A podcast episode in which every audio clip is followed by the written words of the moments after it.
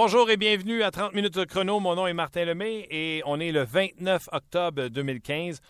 Aujourd'hui, on parle, euh, je reviens sur les commentaires de Ken Hitchcock sur, euh, Carey Price. Euh, vous allez voir, on, on, revient ensemble. On va en parler également un peu avec Marc Denis. On va en parler avec vous. Et je vais poser la question à un gars qui, lui, malheureusement, dans sa carrière professionnelle, il n'y a pas eu grand gardien de but de premier plan avec lui. Et je m'explique. On parlait de Guy Boucher un peu plus tard. Et euh, si vous regardez la carrière de Guy Boucher avec euh, Hamilton, a gagné, euh, il a été les loin avec les Bulldogs d'Hamilton. Et Cédric Desjardins s'est avéré un très bon gardien pour lui dans la Ligue américaine de hockey. Mais dans la Ligue nationale ou même aujourd'hui, présentement à Berne, vous allez comprendre que dans l'entrevue, il ne peut pas m'en parler. Il ne peut pas me dire ils sont pas bons. Puis moi, comme chroniqueur, je peux pas arriver et dire Hey Guy, tu as eu des gardiens assez mauvais, merci. sais, ça se dit pas. Mais, vous allez comprendre dans ses propos l'importance d'un gardien but et comment un entraîneur voit ça, un gardien but. Donc, ne manquez pas l'entrevue avec euh, Guy Boucher, bien sûr. On effleura le sujet de euh, Price, l'effet que Carey Price a, parce que ça part un peu de là. Les commentaires de Ken Hitchcock qui avait dit que, et je pense qu'il y en a qui ont pris ça un peu trop au sérieux, euh, les commentaires de Ken Hitchcock, qui avait dit que Carey Price euh, c'était pas bon pour la Ligue nationale de hockey. Donc, euh, je vais revenir dans euh, quelques instants. Ce soir, gros programme à RDS. Premièrement, l'Impact à 19h va affronter dans un match de barrage le FC de Toronto et immédiatement après, vous aurez votre match entre le Canadien et les Oilers d'Edmonton. Le Canadien et Connor McDavid. Il semble qu'on n'en parle pas beaucoup de Connor McDavid, mais c'est un point par match pour lui depuis le début de la saison. Et je vous rappelle qu'il n'a que 18 ans. McDavid qui joue sur un deuxième trio avec celui que personne ne voyait là. Hein, on aime bien mieux Galchenyuk que Yakupov. Nel Yakupov qui va bien avec Connor McDavid et euh, Benoît Pouliot à, sa gauche parce que le premier trio, ben, présentement, c'est Taylor Hall et Ryan Nugent-Hopkins avec euh, Klinkhammer. Il faut rappeler qu'il y a quelques blessés du côté euh, des Oilers d'Edmonton, entre autres Jordan Eberle. Et vous verrez également non pas le dernier premier choix repêchage des Oilers avec Connor McDavid, mais l'autre d'avant, Darnell Nurse, qui a été rappelé et euh, en remplacement euh, de Schultz qui est euh, blessé de son côté. Donc ce soir, Canadien Oilers, 19h. Et pour parler de notre sujet du jour, ben, on va tout de suite rejoindre Marc Denis qui est à Edmonton. Salut Marc! Salut Martin, comment ça va? Ça va très... C'est un peu poli quand tu dis quelques blessés il y a comme une liste d'épiceries blessées là, à Edmonton. Ça va pas nécessairement bien de ce côté-là. Oui, mais j'ai nommé les deux. Euh, non, j'ai pas nommé les deux plus gros. Oh, oui, Eberle puis, euh, puis Schultz, les, euh, les principaux. Klinkhammer, Korpikowski qui vont rater le match également. Euh, Ferrance, lui, on ne l'utilise pas du côté des Oilers, même s'il a été capitaine puis c'est un vétéran. Je pense qu'on préfère se tourner vers, vers la jeunesse. Des gars comme Darnell Nurse, entre autres, qui ont été rappelés pour le match contre le Minnesota qui va jouer ce soir aussi, devrait être jumelé à Clef Bomb. Ça, ça donne un peu euh, le visage du futur à la ligne bleue du côté des, euh, Oilers. Euh, des blessés, mais beaucoup de, choix de premier tour, beaucoup de premiers choix qui pourraient donner du fil à retordre aux, Canadiens. C'est pas un pas un dossier convaincant du côté des Oilers, Martin, mais c'est une façon de faire qui a changé, entre autres, avec, l'arrivée des McLaren et Cherry Hill. comment elle a changé? Elle a changé parce que, tu sais, on parle souvent de changement de culture, changement d'attitude, l'approche. je pense que c'est là. On a également trouvé un gardien en Cam Talbot qui, euh, oui, a besoin de s'ajuster, de s'adapter au rôle de numéro un. On a changé les deux gardiens, en fait, Anders Nielsen, qui était dans la KHL l'année passée, qui est le, qui est le second. Euh, on semble comprendre que c'est par la ligne bleue maintenant que ça va passer, même si avec des gars comme Sekera et Fein, c'est pas là où tu vas remporter des championnats. Euh, on semble vouloir stabiliser le tout pour laisser le temps, bon, ben, à Schultz de revenir en santé. Quand tu pars avec Schultz, Clefbaum, Nurse éventuellement, on commence à comprendre. Le vent de changement est amorcé qui ne veut pas dire que Cherrelly ne se rendra pas compte, après quelques mois d'évaluation en place, euh, dans le temps des fêtes peut-être, que là, c'est le temps de laisser aller un, attaquant pour aller chercher un autre défenseur. Ça va peut-être être ça la, solution à long terme. Mais, mais ça a changé. Ça a changé aussi parce que l'attitude du côté des partisans, des gens d'Edmonton, on ressent cette fierté-là avec l'arrivée de Connor McDavid, chose qu'on n'avait pas senti depuis très, très longtemps. OK, il y a plusieurs sujets que tu as déjà effleurés. Euh, commençons euh, par en arrière. Cam Talbot. Es-tu surpris euh, présentement de l'aplomb qu'il montre devant le filet? oui, son pourcentage d'arrêt n'est peut-être pas celui qu'il avait avec les Rangers de New York, mais si on regarde les matchs, il garde les Oilers dans les matchs. Ouais, il garde les, les Warriors dans les matchs. Peut-être quelques buts qu'il aimerait revoir. La saison dernière, je suis pas surpris. C'est quand même 21 victoires euh, la saison dernière du côté de du côté de Cam Talbot euh, lorsque on a eu besoin de lui, lorsque euh, évidemment on était blessé euh, du côté d'Henrik Longvis. Non, je suis pas surpris du tout de la, performance de Talbot. On est allé chercher aussi un peu on a eu Victor Fass qui était ici la saison dernière. On est allé chercher deux gardiens au gabarit qui ressemblent à ce que le Canadien a maintenant dans ses rangs. Talbot à 6 pieds 3, Nielsen à 6 pieds 5. Euh, non, je suis pas surpris du tout. Et à 28 ans pour Cam Talbot, c'est le temps, euh, même s'il n'y a pas énormément d'expérience dans la Ligue nationale de hockey, c'est 35 victoires, c'est tout de même le temps euh, pour lui d'être un gardien de but numéro un. Et les Oilers ont compris ça. C'est un peu ce qu'on est allé chercher du côté des Oilers en échange de Jeff Petrie. Hein. Quand on regarde ça, Petrie, lui, qui s'est amené s'est amené à Montréal en retour d'un deuxième et d'un quatrième choix, là, étant donné les performances du Canadien. Ce deuxième choix-là, on l'a retourné aux Rangers pour faire l'acquisition de Cam Talbot. Dis-moi, tu parlais de la défensive. Quand tu parles de Darnell Nurse, tu parles de Schultz. Euh, Clefbaum, c'est un bon défenseur des deux côtés de la rondelle, mais c'est quand même des défenseurs offensifs. Moi, quand je regarde cette défensive-là, puis je regarde le CV de Pete Charelli, si c'est pas cette saison, ça va être pendant la saison morte, va soit par échange ou joueur autonome aller se chercher ce gros défenseur comme il l'avait fait avec euh, les Blues de Boston et comme quand il était à Ottawa, on avait des bons défenseurs qui étaient excellents des deux côtés de la, rondelle. Tu es d'accord avec ça que lui, c'est sûr qu'il s'en va bâtir avec. Il va aller chercher un autre défenseur?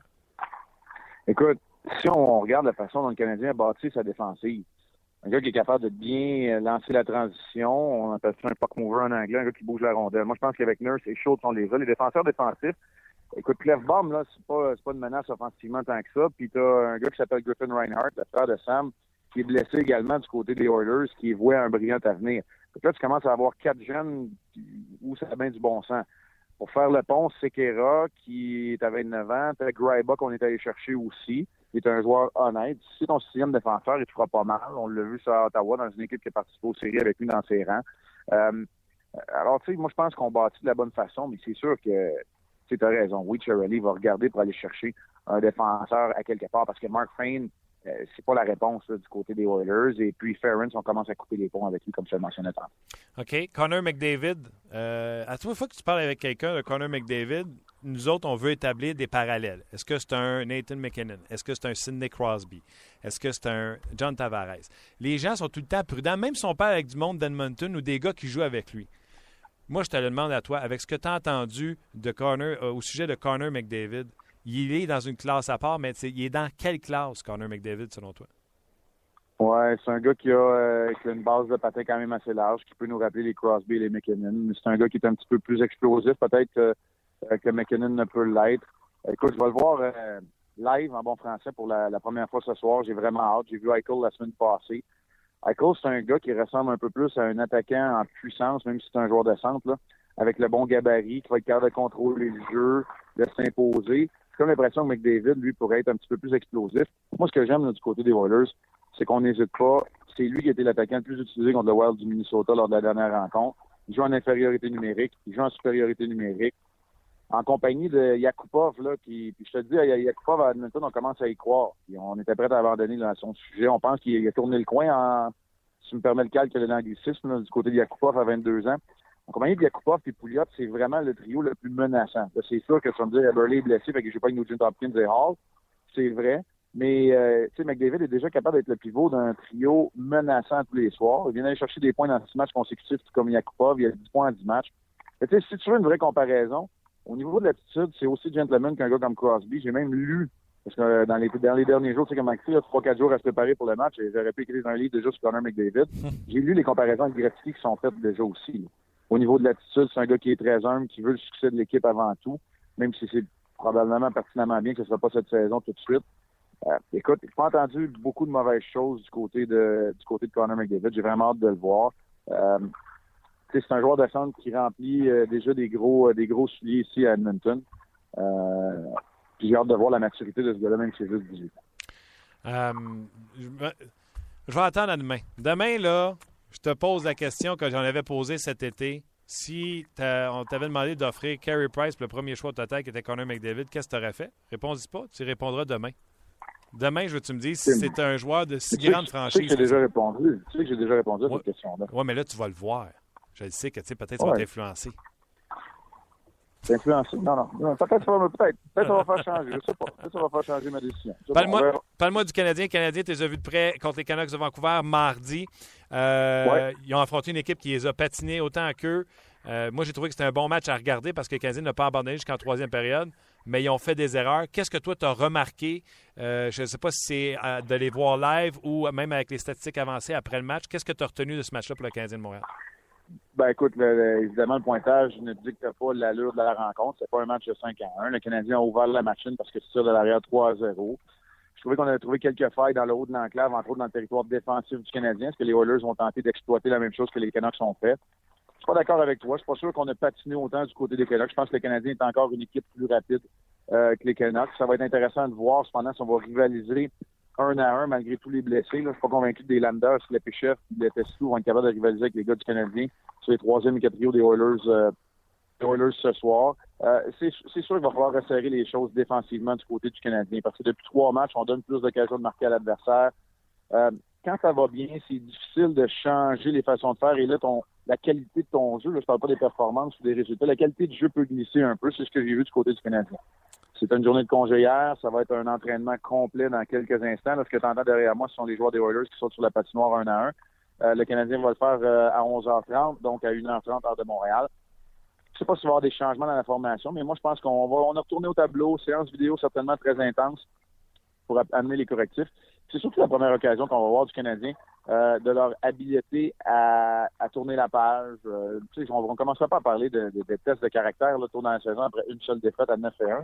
Mais de savoir si on est capable de, passer à autre chose, puis de, jouer euh, contre une équipe. C'en est une équipe ça, qui risque d'être explosive, dynamique.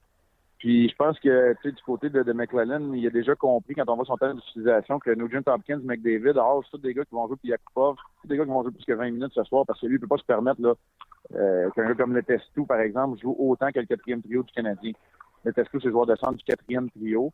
Euh, à Edmonton. Ça va être intéressant de voir. Drake Sattel a été rappelé ce matin aussi. Est-ce qu'il va être dans la ah. formation? On commence à avoir des jeunes. Là. Quand tu dis euh, McDavid, Hall, Nugent Hopkins, Yakupov, tu rajoutes là-dedans, euh, Bryce Attle qui s'en vient, Clef Bomb, t'en as déjà parlé, Darnell Nurse. Écoute, c'est des très hauts choix de, de, première ronde, ceux qui vont dans la formation pour une même équipe. OK. Rapidement, euh, je défile quelques questions. Est-ce que tu fais des changements dans la formation du Canadien? Parce qu'ils vont s'entraîner dans une heure et demie à peu près. Oui. écoute, à l'attaque, je pense que Byron mérite d'avoir au moins une chance de jouer à un moment donné. Sauf que le, problématique, c'est que tu ne peux pas tirer personne du quatrième trio. Tu sais, euh, il va peut-être avoir de la patience avec, euh, avec Fleischmann et avec Weiss, même si, selon moi, le trio de David Dernay, je parle pas du travail de David seulement, je parle du travail de son trio, ça peut être laissé à désirer. L'autre Galchenyuk, ça n'a pas été super convaincant, puis encore une fois, je veux dire que Galchenyuk a été le meilleur de ce trio-là. Est-ce que la patience va être mince du côté de Simmons? on va pouvoir le voir. À la défense, j'aimerais tellement ça de dire on rentre Patterson, on rentre Tenordi.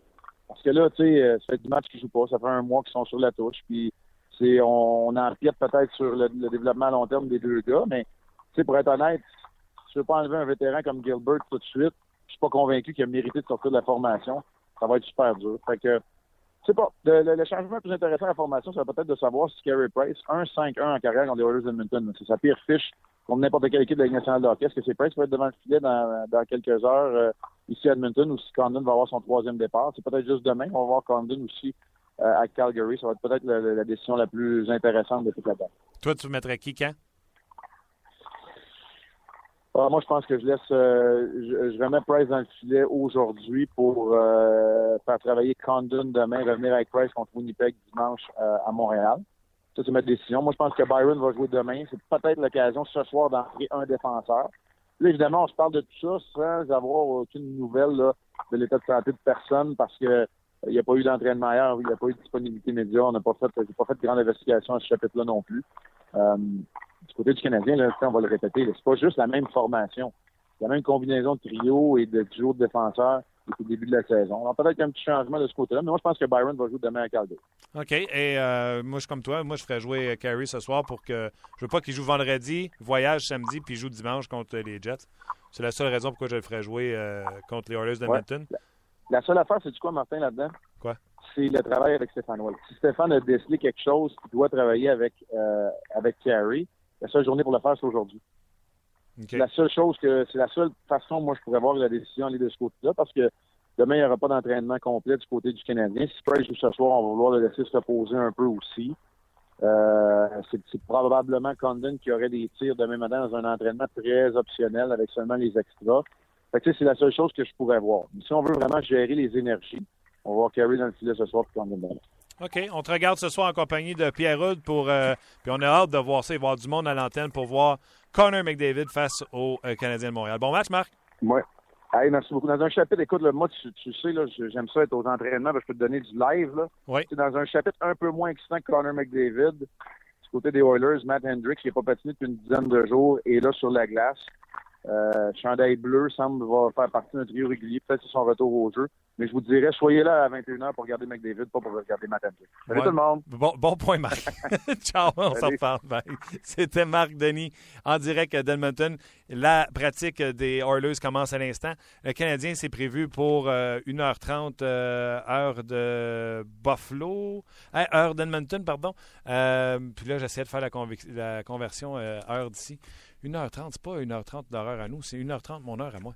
C'est 11h30 pour eux. Donc, euh, dans une heure, une heure et demie pour le 15e mois, on sauterait sur la patinoire. Donc, euh, euh, dossier intéressant. En plus du dossier de Carey Price de 1-5 contre les Oilers d'Edmonton, l'homme au grand lobe d'oreille, Luc, m'a donné comme statistique que le Canadien avait une fiche de 2-4-2 dans les huit derniers matchs face aux Oilers d'Edmonton.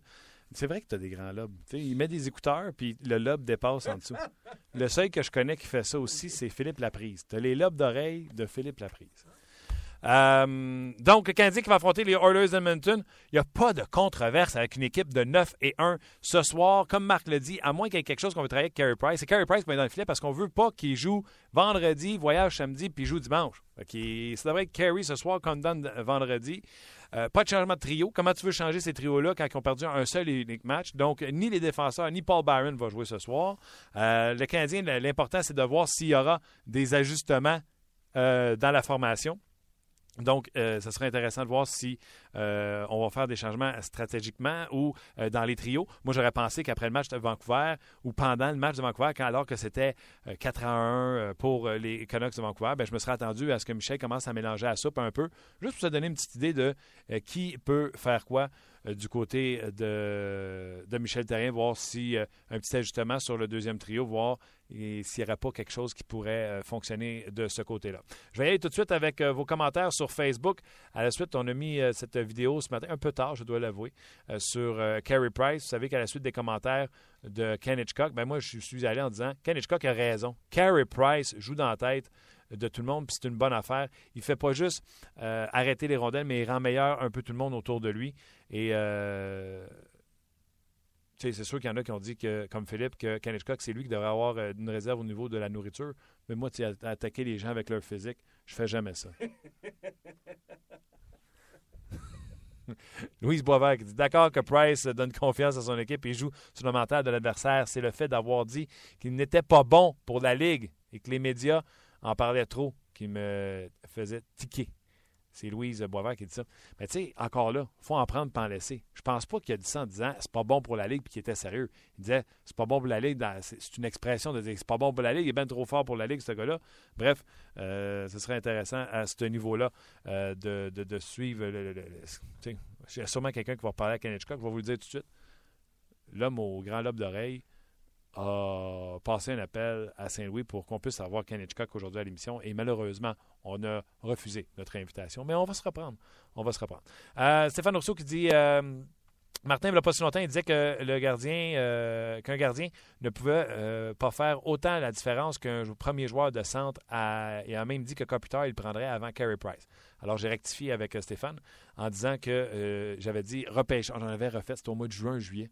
On avait refait le repêchage de 2005, puis j'avais dit euh, je vais prendre Kopitar et Quick avant Carey Price, même si Carey Price vient de gagner le trophée Hart et le trophée Vizina. C'était une façon de dire, même s'il est le meilleur joueur au monde, ça permet la discussion puis de euh, converser. Puis d'ailleurs, la chronique s'appelle On jase. C'était pour euh, jaser, effectivement. Et David Racine qui dit Je suis un fan de Price. Et c'est ça, lui, il est fan de Price. Absolument. Euh, j'en ai parlé également avec euh, Guy Boucher. Je vous en parlais tantôt. Euh, j'ai parlé avec Guy juste avant l'émission. il était question, bien sûr, de, de Carey Price, mais surtout, surtout, surtout de la relation coach-gardien. Parce que vous connaissez l'expression, moi, un bon gardien, je te montrerai un bon, un bon coach. à quel point un gardien peut faire la différence pour le coach. puis Guy Boucher, si on se dit la vérité, dans l'innocent hockey, il n'y a pas eu de gardien but qui ont gardé les buts pour 900 de pourcentage d'arrêt. Donc, il n'a pas été chanceux à ce niveau-là. Puis, si vous faites des statistiques, là, puis vous regardez l'équipe à Berne, ben ça ne joue pas encore pour 900 de pourcentage d'arrêt. Donc, euh, on s'est entretenu avec Guy Boucher au sujet des gardiens but il y a quelques minutes. Je vous le fais entendre. Comme à chaque jeudi, on a le plaisir de le retrouver euh, en direct de Berne. C'est Guy Boucher. Salut, Guy. Bonjour, ça va bien? Ça va bien, toi? Ça va très, très bien. Guy, euh, sujet que je veux te parler, euh, ça touche les entraîneurs dans toutes les ligues. On dit souvent, montre-moi un bon goaler, je vais te montrer un bon coach. Ta relation avec les, les, les gardiens but, t'adhères-tu à ça? Ça te prend-tu un bon gardien but pour avoir un bon coach? Regarde, Scotty Bowman, quand j'ai demandé c'est quoi t'intéressais du succès, il m'a dit deux choses. Le propriétaire, c'est lui qui, qui veut mettre l'argent pour gagner, puis deux, ton gardien de but. Il dit le reste, là, ça peut changer, mais ces deux choses-là, il faut que ça soit là. Sinon, tu peux pas gagner. Les gardiens de but, là, euh, dans le hockey d'aujourd'hui, si t'en as pas un bon, c'est difficile, euh, c'est difficile d'aller loin. Tu t'attends à quoi comme euh, d'un gardien de but, que ce soit en performance ou statistiquement, tu regardes quoi? Ben, première des choses, en parlant de l'importance, je pense pas que les gens réalisent jusqu'à quel point. C'est quand on regarde du baseball, et puis qu'une équipe a des pitchers moyens ou pas bons, c'est impossible que cette équipe-là puisse gagner à long terme. C'est la même chose au football. Le quarterback, sans avoir un quarterback de premier plan, tu ne peux pas gagner à long terme. Fait qu'à court terme, des fois tu t'en sors, des fois tu as une équipe avec beaucoup d'offensives, des fois tu es très bon défensivement, mais en bout de ligne, ton gardien de but, c'est ta pièce maîtresse. Et puis, quand tu regardes les, les moyennes, moi, ce que je regarde, c'est le pourcentage d'efficacité, c'est pas les buts contre. Parce que les buts contre, c'est souvent représentatif de la qualité de ton équipe. C'est-à-dire que tu vas avoir un gardien de but très moyen qui joue dans une super bonne équipe, donc qui donne pas beaucoup de lancers, et s'il donne des lancers, il donne pas beaucoup de chances de marquer, et il marque des buts, donc ça enlève beaucoup de pression au gardien de but, ce qui fait qu'il est très à l'aise, lui, avec pas beaucoup de chances de marquer, beaucoup de buts qui, qui comptaient par son équipe, ce qui fait que Là, lui, il est à son meilleur, mais la réalité, c'est que tu peux avoir des gardiens de but de premier plan dans les équipes qui sont pas très bonnes. Là, tu as le contraire. Puis là, il y, a une, il y, a une, moyenne de buts alloués qui est élevée, mais quand on regarde le pourcentage, son pourcentage est très bon. C'est-à-dire que le pourcentage, c'est le nombre de, lances de buts qui sont alloués par rapport au nombre de lancers. Fait moi, il y a deux choses que je regarde. Un, c'est le pourcentage par rapport au lancers. Et puis deux, c'est le pourcentage par rapport aux chances de marquer. Ça, c'est pas la même chose. C'est ça le plus important. Mais ça, on n'en parle jamais. C'est évident. C'est évident quand tu écoutes la télévision, la radio, on peut pas euh, juger des chances de marquer en tant que, spectateur ou quelqu'un qui, regarde le match euh, qui est obligé de prendre une décision sur une vraie chance de marquer ou non. Nous, on a la chance de regarder sur la vidéo. Euh, le coach des gardiens de but nous donne son feedback sur qu'est-ce que lui pense qui est une réelle chance de marquer, puis nous, vice-versa par rapport euh, au, système de jeu. Donc, ce qui fait que ça peut varier entre les deux là d'une façon significative. Mais c'est sûr que chaque point 5, ce que je veux dire, c'est un gardien de but qui est à 91.5, puis tu en as un autre qui est à 92, les gens réalisent pas, c'est énorme. Et puis, pour moi, la, la marque d'un gardien de but numéro un, c'est à 91.5. Tout ce qui est en bas de ça, c'est un, un, gardien de but euh, numéro un qui est, pas euh, qui pas à la hauteur de ce qu'il devrait être. Et tout ce qui est au-dessus de ça, là, tu commences à rentrer dans les vrais bons gardiens de but de la Ligue. Donc, quand tu es dans 92.5, 93, 92, 93,5 ou 94, là, on commence à parler des vedettes. Là des vedettes dans, dans, le filet. Mais à chaque point 5, c'est énorme. Donc, tout ce qui est en bas de 91.5 pour moi, tu commences à rentrer une déficience. Puis si t'es à 90 dans le national, t'es à 89, oublie ça. tu, fais mal à ton équipe. Parce que quand on parle de, disons, une équipe qui donne 25 euh, lancés, donc ça veut dire que si tu es en bas de 90 tu vas avoir trois buts alloués minimum. Alors, si tu avais 32 lancés, puis tu donnes 3 buts, tu es au-dessus de 90, mais t'es pas beaucoup au-dessus de 90. Alors, on sait que la plupart des, des, matchs sont gagnés par un seul but ou perdus par un seul but. Alors, si on calcule ça, c'est énorme. Énorme. Parce que un but ici, un but l'autre match, un but l'autre match, à la place d'avoir des points, puis des victoires, puis de la confiance, ben là, tu roules sur du négatif. Toi, tu parles-tu à tes gardiens de but, quelle relation que tu as avec eux autres? Euh, que ce soit ton partant ou ton substitut? Oui, mais je pense que le plus important, c'est de comprendre la relation euh, entraîneur, ensuite le coach des gardiens de but, puis après ça, le gardien de but. Puis aussi, c'est pas la même chose avec ton numéro un puis ton backup. Alors, c'est-à-dire qu'il y a des choses que tu peux discuter avec ton gardien de but. Moi, je pense que c'est beaucoup plus ce qui est euh, euh, le, big picture. Ça veut dire que je peux parler de comment il sent, euh, comment il sent que ça va dans ses matchs, où est-ce qu'on s'en va, qu'est-ce qui s'en vient, euh, ses impressions par rapport aux équipes qu'il a déjà jouées. Euh, mais c'est plus global, puis c'est plus mental. Quand tu commences à rentrer dans la technique comme entraîneur-chef, je pense que tu te, tu te fourvoies. C'est là qu'il faut que tu fasses très attention parce que c'est les gardiens de but, ils peuvent être extrêmement forts. C'est des personnes qui, qui, doivent être les plus fortes mentalement de ton équipe, mais en même temps, ça peut être très fragile la minute que tu commences à jouer dans la technique. C'est pour ça que contrairement aux défenseurs et contrairement aux attaquants, tu dois te fier beaucoup, beaucoup à ton coach de gardien de but parce que c'est lui le tampon. Alors, si toi, tu as une émotion à véhiculer à ton gardien de but, si tu quelque chose qui te dérange, par exemple, toujours au début, euh, short side, euh, pas d'angle, euh, passe par ton coach de gardien de but en premier parce que sinon, tu peux fort probablement dire les mauvaises choses à ton gardien de but. Puis ça m'est arrivé, puis je l'ai vu, parce que c'est très, très, très, très spécifique, c'est très touchy un gardien de but, ça n'a pas la même approche qu'un autre joueur dans l'équipe. Les là, c'est un joueur comme les autres. Ça, c'est complètement faux. Euh, alors, c'est la même chose qu'un gérant qui, qui qui passe par-dessus son entraîneur-chef pour parler à un joueur. Ben, ça, ça peut créer des problèmes. Parce que l'entraîneur-chef, lui, sait exactement ce que le joueur est mentalement, physiquement, euh, qu'est-ce qu'il allume, qu'est-ce qu'il qu'est-ce. Donc, s'il passe par-dessus toi sans t'aviser qu'il va avoir une conversation avec lui, la plupart du temps, ça n'a pas nécessairement un bon effet.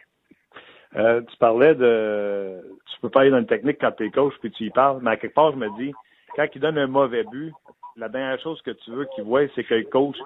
On a vu au football des gars faire le maudit kicker, tu veux pas non plus que le, gardien voit la réaction du coach qui est désespéré de voir son goaler donner un genre de but. Non, non, c'est sûr que ça, ça devient très touché. Par contre, euh, il faut que le gardien de but aussi ait une carapace. Pas du temps, euh, le gardien de but, il est très conscient qu'il vient de te donner une banane. C'est, il est pas fou. Il sait qu'est-ce qui est un bon but, qu'est-ce qui est un mauvais but. Euh, souvent, il regardera pas au banc parce qu'évidemment, il doit voir la réaction de personne. Mais c'est là qu'il faut comprendre que l'impact du gardien de but, c'est pas seulement euh, la statistique, c'est surtout le fait que dans son attitude, il y a un impact direct sur le match. C'est-à-dire que si Carey Price donne une zézette, euh, tous les joueurs le voient, qui est très calme, c'est après, il sort la rondelle, il fait face au jeu, il est en avant de son crease déjà. Tous des gestes qui font en sorte que ça démontre ça donne l'impression à, l'entraîneur puis au reste de l'équipe, regarde, je vais donner une zézette, mais il n'y en aura plus, on continue. Parce qu'il faut comprendre une chose. Oui, c'est eux qui ont le plus de pression, mais aussi leur attitude puis leurs gestes vont faire en sorte que l'équipe peut monter ou descendre. Puis il faut comprendre aussi que euh, chaque fois que ton gardien de but est faible, à la longue, s'il demeure faible, c'est pas juste les buts sont affectés, c'est toute la game de l'équipe. C'est-à-dire, c'est l'attitude, oui, mais c'est aussi le fait que tes sorties de zone sont affectées. Tes transitions, ton attaque est affectée, ta zone défensive, ta zone neutre sur le back-check. Et c'est pour ça qu'à long terme, un gardien but moyen ou faible va détruire ton équipe parce que ça devient trop de pression pour l'équipe à gérer. Parce qu'à chaque fois que tu as lancé, ça, ça peut être un lancer qui rentre dans le filet. Donc, tu veux plus attaquer avec, avec autant d'ardeur et de confiance parce que tu sais que s'il manque quelqu'un en arrière, oups, c'est ton 2 contre 1, c'est ton échappé, c'est ton 3 contre 2, fort probablement qu'il va en avoir un but, puis ça va être toujours le but de trop. Ce qui fait qu'à la longue, les équipes sont minées mentalement par ça, parce que tu n'as pas de pas de certitude, tu n'as pas de confiance dans ce que tu fais dans toutes, toutes, toutes les phases de jeu. Même en avantage numérique, j'ai déjà eu des équipes avec des, gardiens de but faibles, puis nos joueurs en avantage numérique, ils pensaient juste avoir un troisième homme haut parce qu'on avait tellement peur de se faire marquer un but. Puis ça, je pense que les gens ne réalisent pas jusqu'à quel point ça affecte l'équipe. Alors, c'est plus qu'important de, d'avoir non seulement un gardien de but qui a une attitude de, leader, mais aussi un gardien de but qui a une constance qui fait en sorte que ça donne confiance à toute ta game. Les deux matchs en deux soirs, tu gères ça comment? Toi, Canadien ce soir contre les Oilers, les Flames vendredi, reviennent à Montréal dimanche. Donc, trois matchs en quatre soirs. Toi, tu gérerais ça comment, les deux matchs en deux soirs? Tu penses-tu que euh, faut que tu partages absolument ou tu crois qu'un gardien peut garder les deux matchs? Je crois qu'il peut, puis je crois que des fois, il doit. Ce que je veux dire par là, ça dépend de la circonstance. Si ton gardien but numéro un, il est soutenu par un très bon euh, backup, ça donne la liberté de pouvoir le sortir pour le reposer sur un back-to-back, ce que moi j'aime faire. Je déteste mettre le même gardien de but back-to-back parce que contrairement aux joueurs, c'est beaucoup plus difficile pour un gardien de but de récupérer pour le lendemain. Surtout si le match a été très difficile. Alors ça, c'est une considération. Est-ce que c'est un match difficile pour lui? Un, oui ou non. Puis deuxièmement, contre qui est-ce que tu joues? Et puis troisièmement, est-ce que ton backup est en mesure de, te faire gagner régulièrement ou c'est vraiment un backup faible? Donc, tu n'as pas, pas les mêmes outils pour, euh, pour répondre aux, mêmes besoins. Donc, c'est pour ça que ça dépend vraiment. Mais l'idéal, c'est quand ton backup est assez fort, ben tu donnes un, break à ton numéro un ça l'aide lui, ça donne de, de l'expérience aussi à ton, à ton backup, la confiance aussi, puis la confiance en ton équipe, et ça te fait comprendre que tu as de la profondeur à, souvent à tous les niveaux, ce qui fait que tu as une confiance euh, qui, qui, est accentuée. Fait que c'est clair que pour moi, quand tu n'es pas obligé d'avoir ton backup au deuxième match, euh, quand, ouais, quand ton backup il, est capable de jouer, tu le fais jouer, c'est clair. Pour moi, c'est à chaque fois. Mais c'est sûr que ça dépend de sa qualité à lui plutôt que de la qualité de ton numéro 1. Euh, Guy, je te souhaite un, un carry price à Berne, puis euh, lorsque tu fais ton retour dans l'international d'hockey, je t'en souhaite un autre. le problème, c'est qu'il y en a rien qu'un dans le monde. ouais, il y a ça. Hein? All right, on se reparle la semaine prochaine. Merci, ça fait plaisir. Bonjour, ici le capitaine Morancy speaking avec ma copilote Marie-Claude Savard. Nous entrons dans la zone Morancy. Il y aura du contenu, des blagues, des collaborateurs parfois pertinents et parfois insignifiants. La zone Morancy, en semaine 11h30 à Énergie. Énergie. Bien intéressant d'entendre Guy Boucher sur les gardiens but. Moi, je vous le dis, tu sais, le coach, quand il fait comme le, le corps arrière, quand il fait ah, le tabarouette de kicker, mais là, le coach, quand il regarde au plafond, il fait Come on! Comme le Bob Hartley, là, des fois, il doit se retenir pour faire des faces parce que c'est gardien de but. À part Yoni Orcio, qui n'a pas joué beaucoup, là, qui est au-dessus de 900, mais que Hiller et Ramo étaient en bas de 900. Non, pas encore un but. D'ailleurs, j'ai compté, je pense, dans les 30, dans, les 91,5 que euh, Guy parlait, le 915 de pourcentage d'arrêt. Présentement, il y a 17 gardiens de but. On s'entend qu'il y a 30 gardiens de but partant dans la ligue. Qu'il y en a seulement 17 qui sont au-dessus de cette moyenne-là. Je ne calcule pas les gardiens qui ont euh, des départs, puis que Antti Renta, deux départs, euh, Jonas Enroth, un départ, je ne calcule pas. Mais après ça, le premier vrai partant, vrai gardien but numéro un, bien sûr, c'est Carey Price à 945. Après ça, vous avez euh, Corey Crawford, Longvis, Alak. Alak, c'est juste quatre matchs en passant parce qu'il a commencé l'année sur la liste des blessés. Roberto Luongo, Martin Jones, Fleury, Pecorine. Donc, il y a des gardiens de but numéro un. Euh, Brendan Oldby est le dernier qui ferme la marche, mais il y a des gardiens de but numéro un qui n'ont pas ce 915-là. Anderson, Schneider, Ben Bishop ne l'a pas euh, présentement. Cam Talbot ne l'a pas avec les Oilers d'Edmonton. Bien sûr, Cam Warren, Mike, Smith. Devin Dominic ne l'a pas en ce début de saison avec un, faible 905. Bernier, Lettonen, bref vous comprenez euh, le, parcours de qu'est-ce qu'on fait pour avoir un gardien de but numéro un dans la Ligue nationale de hockey. Ces gardiens de but-là, présentement, ne donnent pas nécessairement confiance à leur équipe ou il y a eu un mauvais match quelque part, vu qu'on est en début de saison, qui a fait descendre leur pourcentage d'arrêt, mais un gardien de but par son langage corporel. Vous savez, Carey Price, à ses débuts, des fois, on semble oublier, mais les fameux bras, là, les bras qui lèvent à, à peu près à la hauteur des épaules puis qui redescendent, on va dire Colin, t'étais devant moi. Mais non, mauvais but, sort la rondelle du filet, se réinstalle, ça donne confiance. Canadien, là, euh, mardi contre les Canucks de Vancouver. Oui, il perdait 3-0, mais il jouait en sachant très bien que Carey Price pouvait fermer la porte pour le reste du match. Oui, le gardien de but nous a donné 3, mais ça peut arrêter là, puis ça donne confiance à, ton équipe. Euh, donc, je pense, puis on l'a déjà dit, hein, il y a des gardiens de but. Ryan Miller a vécu la, même chose. Ryan Miller performait dans un système où il servait beaucoup de lancers. Il arrivé avec les Blues de Saint-Louis, ne fonctionnait pas de la même façon. Donc, un peu plus de difficulté à ce niveau-là. Puis il retourne avec les Canucks de Vancouver, reçoit assez, euh, beaucoup de lancers. Puis il performe encore une fois. Donc, il y a des gardiens de but comme Martin Brodeur qui étaient confortables dans des systèmes où on recevait peu de lancers. Mais ce n'est pas donné à tout le monde. Il y en a des fois qui ont besoin vraiment de recevoir beaucoup de caoutchouc pour se sentir dans le match et performer. Euh, dans le cas de Carey Price, bon, sans aucun doute, euh, quand il reçoit beaucoup de lancers, il performe. Mais inquiétez-vous pas, je pense qu'il performera également, même s'il recevait 27, 28 lancés. Mais c'est surtout que le, tout ce qu'il donne, en plus d'arrêter les rondelles à son équipe, il donne confiance parce qu'il joue avec prestance devant son filet. Étant donné qu'on est à quelques heures de ce match face aux Oilers d'Edmonton, on va retourner à Edmonton parler avec François Gagnon. Salut François!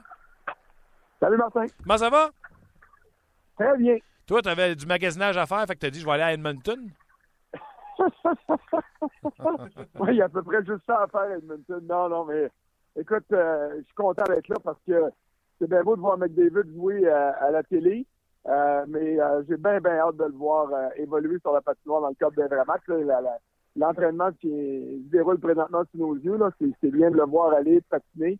Mais honnêtement, j'ai hâte, vraiment hâte à ce soir pour voir de quelle façon l'anticipation du jeu, la lecture du jeu, de, ce qu'on voit pas à la télé quand la caméra est concentrée autour de la rondelle, mais de voir de quelle manière il, euh, il gère son match malgré ses 18 ans, malgré le fait qu'il soit plus jeune. Mais écoute, quand tu regardes les statistiques, c'est clair que les Oilers ne sont pas trompés en le sélectionnant au premier.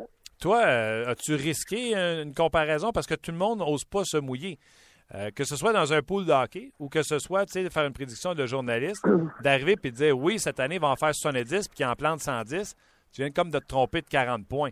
Mais si tu en prédis, 100 puis il finit avec 60, tu t'es encore trompé de 40 points, tu parais pas bien. Donc, est-ce que c'est une recrue euh, ultra talentueuse comme le Nathan McKinnon de ce monde ou c'est une superstar à en devenir comme Sidney Crosby? Ben, écoute, euh, le, le, le, consensus, c'est qu'il y a, il y a tout pour devenir une superstar. Est-ce qu'il va être aussi bon que Crosby? On, verra. Le potentiel est là. Il faut que tu regardes l'équipe aussi. Je vais dire une chose, je suis content pour euh, McDavid qui se retrouve avec Oilers, avec Todd McKellen comme entraîneur-chef et non Dallas Eakins. Euh, de jouer, euh, juger un joueur sur les performances individuelles, c'est toujours risqué c'est comme moi qu'un gars peut maximiser des statistiques personnelles avec un club perdant, euh, pas respecter un système, euh, puis être un joueur individualiste et puis euh, pas être un joueur d'équipe qui va aider son club à gagner. On a vu ça souvent avec des clubs d'expansion. Là, il arrive ici avec un entraîneur-chef qui a de l'allure, avec une très bonne jeune équipe. Et puis, est-ce que ça peut coûter 10-15 points à sa première saison? Peut-être. Mais si dans 2-3 ans, ça lui permet d'en avoir 15-20 plus, parce qu'il va s'être développé au sein d'une bonne équipe, ben ce sera tant mieux pour lui. Euh, on, a fait nos projections ensemble au mois de juillet sur euh, euh, les, les, statistiques puis comment on envisage les performances. Moi, j'ai pas donné un point par match avec David parce que justement, je me disais qu'il y a un développement à faire. Mais si ce petit gars-là réussit avec le 60-65 points, ça va être pour moi une saison extraordinaire à sa première année. S'il va en chercher plus, ben tant mieux pour lui. Mais euh, dans les, euh, les, projections que je faisais, je ne le plaçais pas dans le, dans le top 20, dans le top 25 des marqueurs. Mais pour l'instant, il est là.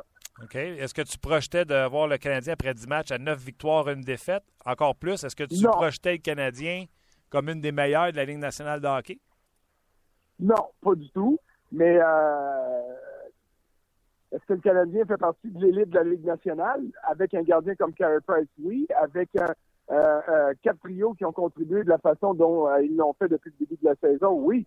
Mais là, ben, il y a une tranche de 10 matchs qui vient de passer, parfait. On va attendre de voir la prochaine tranche de 10 matchs aussi.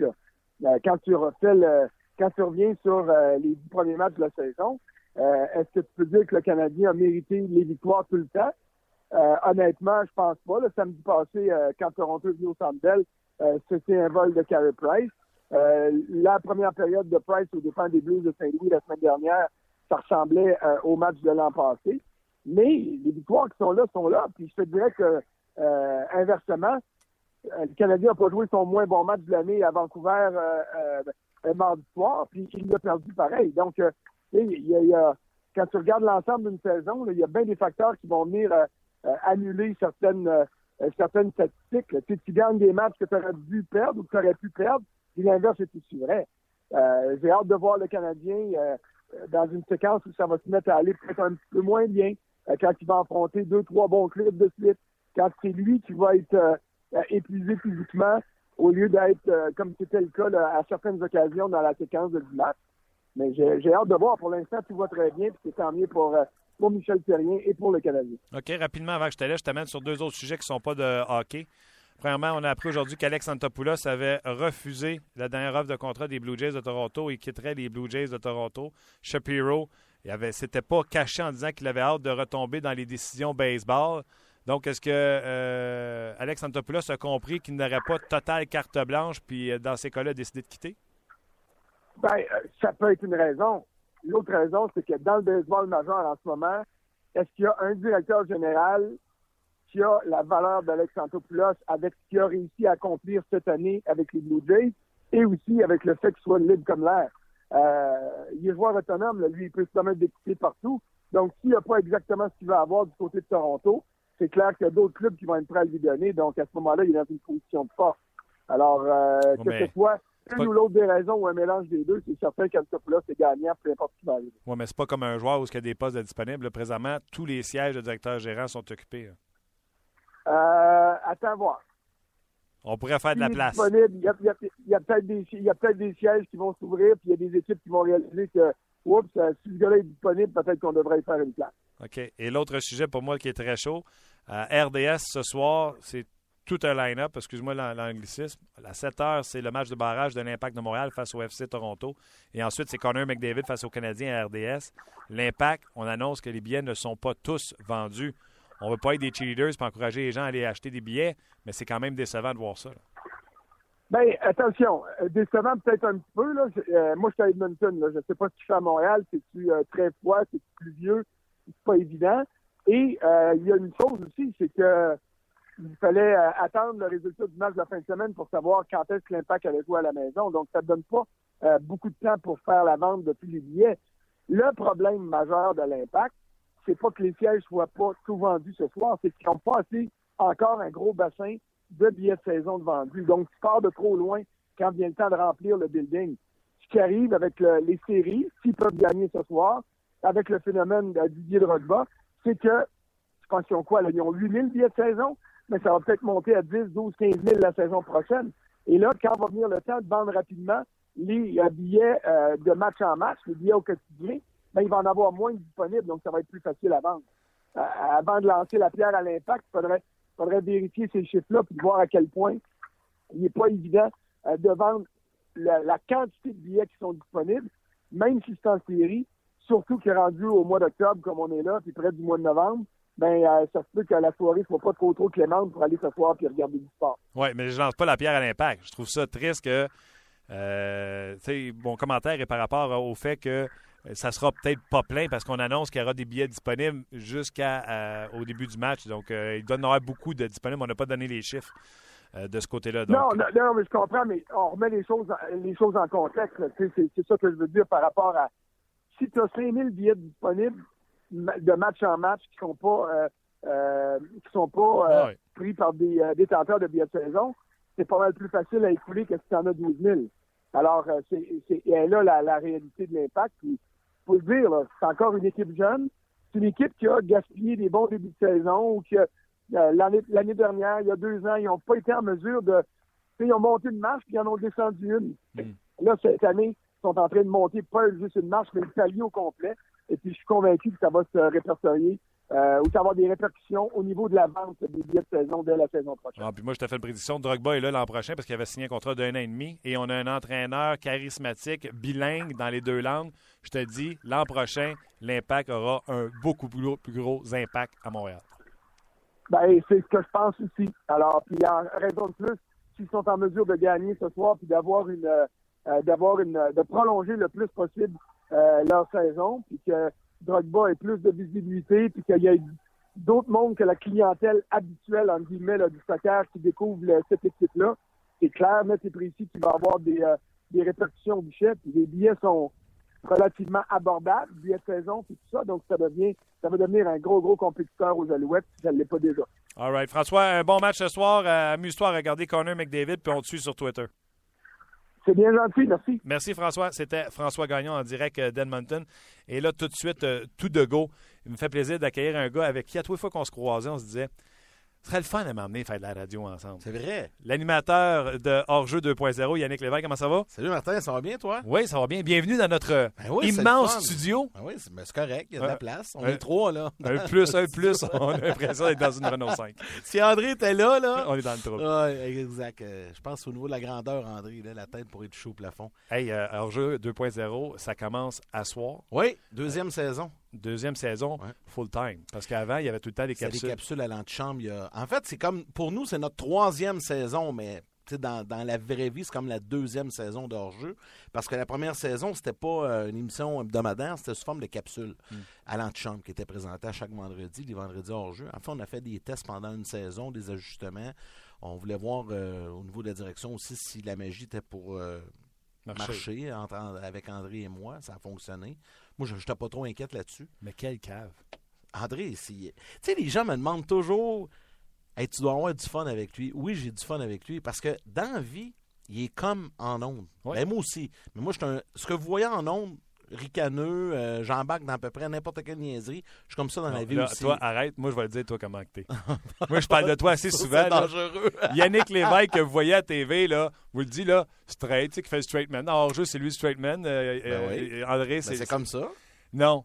Tu t'assis devant Yannick Lévesque, puis il dit Assis-toi, va te conter une histoire. Ouais, mais je peux pas raconter ça toujours non, en tu peux pas raconter ça. C'est un raconteur incroyable, c'est un bon vivant incroyable. Ouais, mais j'aime la vie. Ben oui, Ben, Ben, ça paraît, ça paraît. Mais Ben, tu télé veux- aussi. Oui, oui, ça paraît. Y a-tu des ajustements versus l'an passé puis cette année, tu sais, euh, des lignes que vous avez traversées qu'il ne faut plus traverser ou des lignes que vous savez que vous pouvez repousser? Ben, ou, euh, on a essayé des choses l'an passé. Euh, Je sais pas si tu te rappelles, on avait à chacune des émissions les capsules. On faisait un genre de parodie de la commission euh, Charbonneau. Ouais, c'était- nous, c'était les commotions Carbonneau. Ça, c'était bon, mais euh, avec le recul, c'était trop long. On, avait planifié pour avoir deux capsules par émission jusqu'à la fin de la saison. Puis là, la commotion, la vraie, commission Charbonneau a terminé, euh, je pense, en janvier ou en février. Puis nous, on, ça continuait jusqu'au mois d'avril. Puis l'an dernier, là, je trouvais que ça, ça devenait un petit peu. euh, Long. Ouais, c'était un petit. Quoi que c'était pas des capsules très longues, mais tu sais, Carbo embarqué là-dedans, c'était tellement drôle. De voir Carbo là-dedans, ben oui. Donc, ça, on s'est ajusté un peu là-dessus. Essaie de ne pas défendre le studio. On s'est ajusté un peu là-dessus. Cette année, on n'a pas de, de capsules comme ça. Il va en avoir à l'occasion sur des choses spécifiques euh, que peut-être ça va être André et moi qu'on va les faire aussi. On a des caméos avec des gens aussi euh, à l'occasion. Euh, ça, on s'est ajusté un peu là-dessus. Tu sais que notre, notre défi principal à nous, c'est de réussir à faire des choses avec des gars, puis de se souhaiter qu'ils ne soient pas échangés, qu'ils ne soient pas envoyés dans les mineurs, qu'ils ne prennent pas leur retraite, parce que c'est le défi qu'on a constamment. Ouais. Tu sais, on a- je prends un exemple, là, on a tourné quelque chose avec Maxime Talbot cet été. Ah.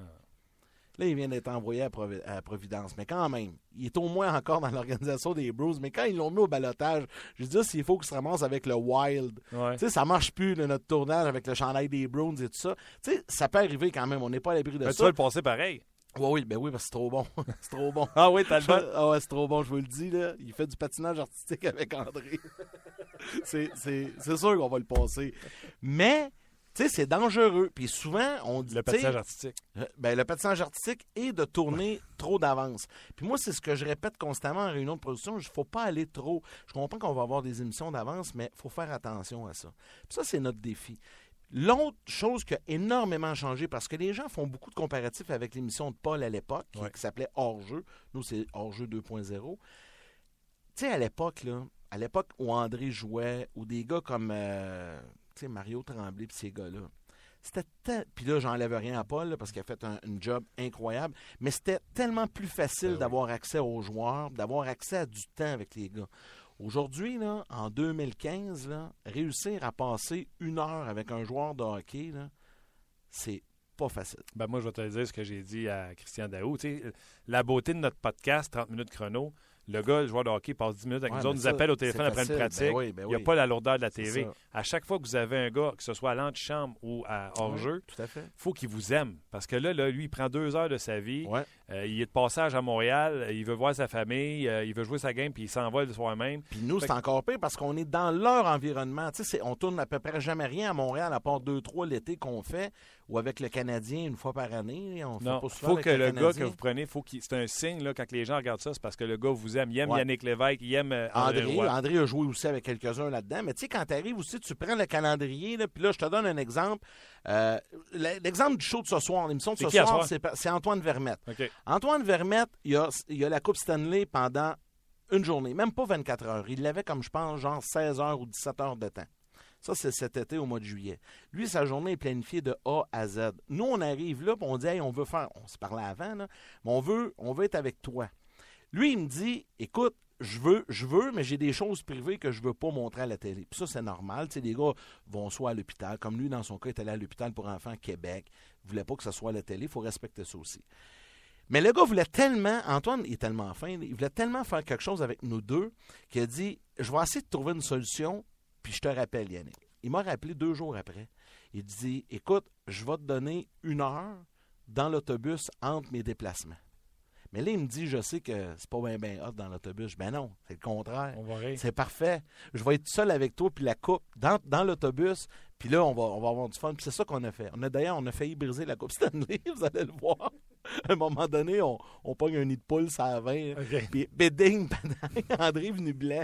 Là, je nous voyais, le gardien de la coupe était pas loin en arrière, puis il nous regarde en me disant hey, pouvez-vous faire attention? On dit c'était pas de notre faute. Mais on a réussi à passer un moment privilégié avec lui, c'est ça qu'on monte à l'écran ce soir. Puis on est allé à sa journée, sa fête populaire, où euh, André et moi, on a eu beaucoup d'ouvrages aussi. C'est là qu'on a vu que le public était très large de hors-jeu euh, 2.0. Mais quand on arrive dans une ville, il faut comprendre que le gars joue, exemple, euh, ce soir. Euh, il a congé. Ben, il a congé. Il n'y a pas de match le lendemain, mais il y a un entraînement le matin. Nous, on veut tourner avec dans l'après-midi. Puis là, ils partent sa route, exemple, le, le lendemain. Tu sais, il faut, faut, faut être persuasif. Il faut, faut vraiment Oh, que ouais, ça mais ça, marche. je te dis. Ça revient à ce que je te Mais- dis. faut mais- vous on passe des moments incroyables. Là, on a actuellement, on a cinq, cinq émissions de faits là, en Cannes. Mhm. Puis, on a tellement de plaisir. Puis, je regarde le produit fini, puis je me dis, ah, c'est vraiment le fun. Tu sais, ce soir, on a ça. On a aussi euh, François Beauchemin et Marc-André Fleury qui jouaient un match de hockey-ball, un genre de deck hockey, euh, l'été dernier à Sorel-Tracy, Ouais, leur, invité, ville natale. Ben oui, exact.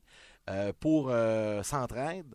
Donc, eux ont donné de leur temps, puis ils m'ont demandé d'y aller, puis j'ai dit, tiens, tiens, j'invite des gens de RDS, on organise un match RDS contre les personnalités de la région de Sorel-Tracy. Euh, Vous allez voir, c'est vraiment drôle. André jette les gants contre le jeune boxeur David Thérou, vous devez connaître, il commence à monter là, Ah dans la hiérarchie de la boxe. Il jette les gants. C'était amical, mais à un moment donné, j'ai eu peur que ça devienne peu amical. Les deux sont comme compétitifs, deux coqs. Euh, Vous allez voir ça aussi ce soir. Puis puisque tu m'invites, je vais te parler de lundi prochain aussi, parce que lundi prochain, on est allé rencontrer l'émission qu'on présente. On est allé passer du temps durant le camp d'entraînement avec Stéphane Robida. Tu sais que lui a pas euh, passé des moments difficiles dans sa vie avec les livres et tout ça. Tu sais, c'est pas simple. hein, Stéphane, il a eu des blessures au début de l'année la encore. Il a accepté de venir passer du temps avec nous. Puis ce qu'on a fait avec, c'est qu'on on visite un peu le, le Air Canada Center, le nouvel écran et tout ça. Puis je lui ai lancé un défi d'aller sur le terrain d'entraînement des Raptors, qui est dans le même building, d'aller faire un concours de lancer avec André. Il a accepté. Donc, on se retrouve sur le 21. terrain de pratique des Raptors après la séance d'entraînement. Puis là, tu voyais les géants qui sortaient du, du terrain. Puis nous autres, on arrivait, on l'air de, de trois nains. Puis on a fait ça. Ça, on présente ça aussi lundi prochain. Puis on est allé à la pêche cet été avec Mario Tremblay. Vous avez compris qu'il fallait plus y aller avec d'eau. Ouais, c'est ça. On est allé avec Mario Tremblay et Michel Barrette. Quel moment incroyable. Parce que cette année, c'est aussi ce qu'on va faire dans Hors-jeu 2.0. On va élargir un peu du cadre sportif. De temps à autre, on va inviter des, des artistes, Ben oui. des gens qui aiment le sport, des gens qui sont sympathiques à passer un moment avec nous euh, dans des villes, entre autres. là. il y a Louis Morissette qui va participer à une Mais là, je vais te émission. réinviter. Puis il fait des bandes. Ben oui, Je vais te réinvite réinviter. Tu viendras me parler de ça. Là, à Non soir, pas qu'on a plus de temps, on va se rendre au moins jusqu'à une heure. Mais là, je viens de faire un record. Euh, Le problème de ce show-là, c'est que ça s'appelle 30 minutes chrono. Ouais, mais là, c'est un, c'est un 2 pour 1 Je aujourd'hui. fais jamais 30 minutes. Euh, à On soir, va se rendre à une heure, là. On va faire une heure. OK. À soir, tu es en même temps que l'impact. Ouais, ça, c'est- c'est pas une bonne nouvelle. Match de barrage. Sauf la- deux affaires. Un, on peut enregistrer euh, hors jeu facile. Ouais, tout à fait. Ça compte qui est ça- intemporelle, Ça compte d'un code d'écoute. Ouais. Non, mais, tu sais, je fais pas ça pour les codes d'écoute. Ce show-là, là, je sais que les codes d'écoute, c'est important en télé, Ouais. là, mais nous, on fait pas ça pour les codes d'écoute. On fait ça pour deux raisons. Premièrement, j'ai toujours voulu faire ça. Je tripe. T'as même pas idée comment j'ai du fun à faire ça. OK? Ouais. Ça, c'est la raison. Un, puis André, c'est la même chose. Ça, c'est la raison principale. Puis la deuxième, on fait ça aussi parce que c'est notre métier et on a du plaisir. C'est drôle. on est sans- honnêtement, là, des fois, là, quand on a des, des journées difficiles, parce que les gens pensent qu'en tournage, tu sais, les gens me disent tout le temps Hey, t'es bien, toi, t'es toujours sur la route, Los Angeles, Chicago, c'est le fun. Ouais, mais le, le mauvais côté de ça, c'est qu'on a des heures d'attente à l'aéroport, euh, c'est des grosses journées de tournage, il y a du montage, tu sais, il y a- y tes bagages. Ouais, il y a plein de choses qui peuvent arriver. Mais tout ça, là, même quand tu arrives le plus gros pépin au monde, parce que ça nous arrive aussi que, comme exemple, on était à Pittsburgh la semaine dernière. On fait Sidney Crosby, tout est réglé, tout est fait, le setup est organisé. Sidney n'a aucun point à ses cinq premiers matchs. Le matin, à la séance d'entraînement, s'obstine un peu avec son entraîneur. Convoqué dans le bureau, meeting, on a attendu trois heures de temps. Il s'est jamais présenté. Ben, il nous a texté, il a dit André, écoute, là, je, je fais le pas pour ça. Il l'a pas fait. Mais là, quand ça arrive une chose comme ça, là, t'es comme pris, tu te dis, quand T'es comme déjà je viens de perdre la moitié de ma journée, puis là, ça marche pas. Fait que là, il faut que tu trouves d'autres solutions. On l'a fait, on a trouvé autre chose. On a fait Pierre Larouche. Ça va être super bon, ça. Avec- vous allez voir, Pierre Larouche, on le voit jamais à la télé. Puis on a fait quelque chose de le fun avec lui. Mais tout ça pour dire que malgré tout ce qui arrive, tous les pépins qui peuvent arriver, c'est la plus belle job au monde. Je suis d'accord. Mais à quelque part, on veut que les gens aiment ça comme nous autres. Oui, ben oui. Comme ça, c'est un Ben win-win oui. situation. Fait que ce que je disais, tu peux l'enregistrer. Un. Oui. Deux, à cette heure, avec mon bel, euh, belle fibre, Ouais. tu peux enregistrer, dire à toi, fois qu'il passe, tu peux l'enregistrer. Ouais. Comme ça, tu n'as pas besoin d'en occuper. Oui, a- surtout là, parce qu'on n'a pas un horaire fixe là, avant le mois de Je vis la même chose avec Faites vos jeux. Oui, c'est ça. Faites vos jeux, le Canadien rentre à 7 h. Moi, C'est faut que je sois à 6h30. Il n'est pas là à 7 h. Je suis là à 7 h. Ouais, nous autres, on change de journée en plus. Là, Exactement. Donc, tes euh, première diffusion, Ce soir, 19h, c'est sur RDS 2 avec Antoine Vermette, François Beauchemin, Marc-André Fleury. C'est euh, rediffusé sur RDS demain à 13h en après-midi et samedi matin à 9h. Tu sais, samedi matin, ton café, journée de l'Halloween, tu prends ça relax un peu parce que tu sais que tu vas avoir une soirée occupée avec les enfants, la marmaille et tout ça. Moi, ça va être mon cas. En tout cas, Ouais. ça va être sur mon vendredi soir, aussi. tu vas être déguisé, tu vas être sorti avec les chants, tu vas revenir. Ah ouais, tout à fait mon style. Fini ce temps-là. J'ai déjà fait, par exemple. Donc, samedi matin, 9h, un bon café, on regarde ça. Et déjà, la deuxième, euh, deuxième émission, deuxième épisode, c'est lundi qui s'en vient, le Ah 2 ouais. novembre, sur RDS à 19h avec Stéphane Robida, Mario Tremblay et Michel Barrette. Puis je vous dis, Michel Barrette, manquez pas ça. Il, a, accepté de venir à la pêche, mais il nous a dit, une fois que le tournage était commencé, puis il faisait super beau le matin, qu'il avait peur de l'eau, qu'il ne savait pas nager. Il dit, je l'ai fait pour vous autres. Et là, arrive ce qui devait arriver. Une- quasiment une mini-ouragan. On est sur le lac Saint-Pierre. Puis là, je vois arriver ça, le sillon. J'ai dit, on va se faire payer la traite. Et on s'est fait payer la traite. tu sais, les mauvais côtés de tournage. Barrette couché dans le bateau à terre. Ah ouais? on s'est fait brasser. C'était vraiment bon, je vous le dis, là. Manquez pas ça. OK, ben, on va regarder ça ce soir déjà à 19h pour euh, euh, Faites vos jeux avec euh, Yannick Lévesque et bien sûr André Faites vos Roy. jeux. On s'arrange tout pour hors-jeu 2.0. J'ai-tu dit Faites vos jeux? Ouais, ça, c'est ton show, Faites vos jeux. OK, je recommence. Hors-jeu 2.0 avec Yannick Lévesque à 19h à RDS2. D'ailleurs, c'est écrit sur ma feuille. Euh, et a- c'est en même temps que l'impact sur RDS. Vous allez avoir Hockey 360 à RDS2 euh, juste avant euh, hors-jeu. Donc, euh, vous êtes dans le mood hockey. Ben Euh, euh, 360 après ça, Yannick avec euh, 2.0. Et il y a l'avant-match de l'impact en même temps à RDS. Le match de l'impact, c'est à 19h. Le match du Canadien, c'est à 21h. D'ailleurs, on a appris que... Ben, on a appris. Je prends ça comme si c'était moi, mais l'homme au euh, bouffant euh, lobe d'oreille, Luc, Oui, les, moi, mes lobes d'oreille sont-tu corrects? Parce que j'écoutais parler de ça, tes lobes d'oreille de Ah ton non. producteur. Qui... Non, ils sortent pas, t'as des petits Ah. toi. Ouais, moi, j'ai des petits. À peu près ça l'affaire que j'ai de petites. Ils n'ont pas suivi la croissance. hein. les euh, Oilers canadiens, c'était à 21h. Cam Talbot va être dans le filet pour les Oilers d'Edmonton. Ils viennent de quitter euh, la patinoire. Et à RDS Info, regardez, quand le Canadien va commencer à 21h, à RDS Info, vous voulez voir l'après-match de l'Impact, allez voir sur euh, RDS Info, ça va être là, et ainsi sur RDS.ca. Donc, un après-match pour l'Impact et un après-match pour le Canadien. Ça va être à l'antichambre. Tu vas travailler tard à moment Oui, l'antichambre est après le match canadien à 23h30 à peu près. Moi, je te dis, ce soir, ça va être une soirée magique, une soirée de rêve pour les partisans montréalais. J'ai comme un feeling que l'Impact va gagner 2 à 1. Puis encore une fois, c'est Drogba qui va, qui va nous faire sortir de, nos shorts. Moi, il m'excite tellement, ce gars-là, à voir aller. Je vais te faire une confidence. Je suis pas un grand fan de soccer. Je connais pas ça beaucoup. J'aime ça, mais là, depuis que lui est là, je regarde des matchs. et dimanche passé, là, je, tripais dans la maison avec les enfants et tout ça. Puis Ah ouais. c'était comme, wow, magique. Puis là, de voir ça ce soir, j'ai- tu sais, j'ai hâte de voir ce match-là. L'Impact va gagner 2-1. Puis le Canadien va, va rebondir ce soir 4-1, victoire du Canadien. Canadien 4 à 1, l'Impact 2 1, vous l'avez entendu ici à 30 minutes chrono. Yannick, je te réinvite n'importe quand. Ben, Parler des shows à venir, j'adore ça. Ah puis oui, même un peu, un peu de Parler de Canadien. sport un peu, on va jaser de n'importe quoi. C'est drôle pareil, hein, ça fait longtemps qu'on se dit ça. Oui, oui, mais là, on a la chance de le faire. Moi, si tu veux, on peut continuer jusqu'à 2 heures. non, non, je t'agace. Ah, Luc.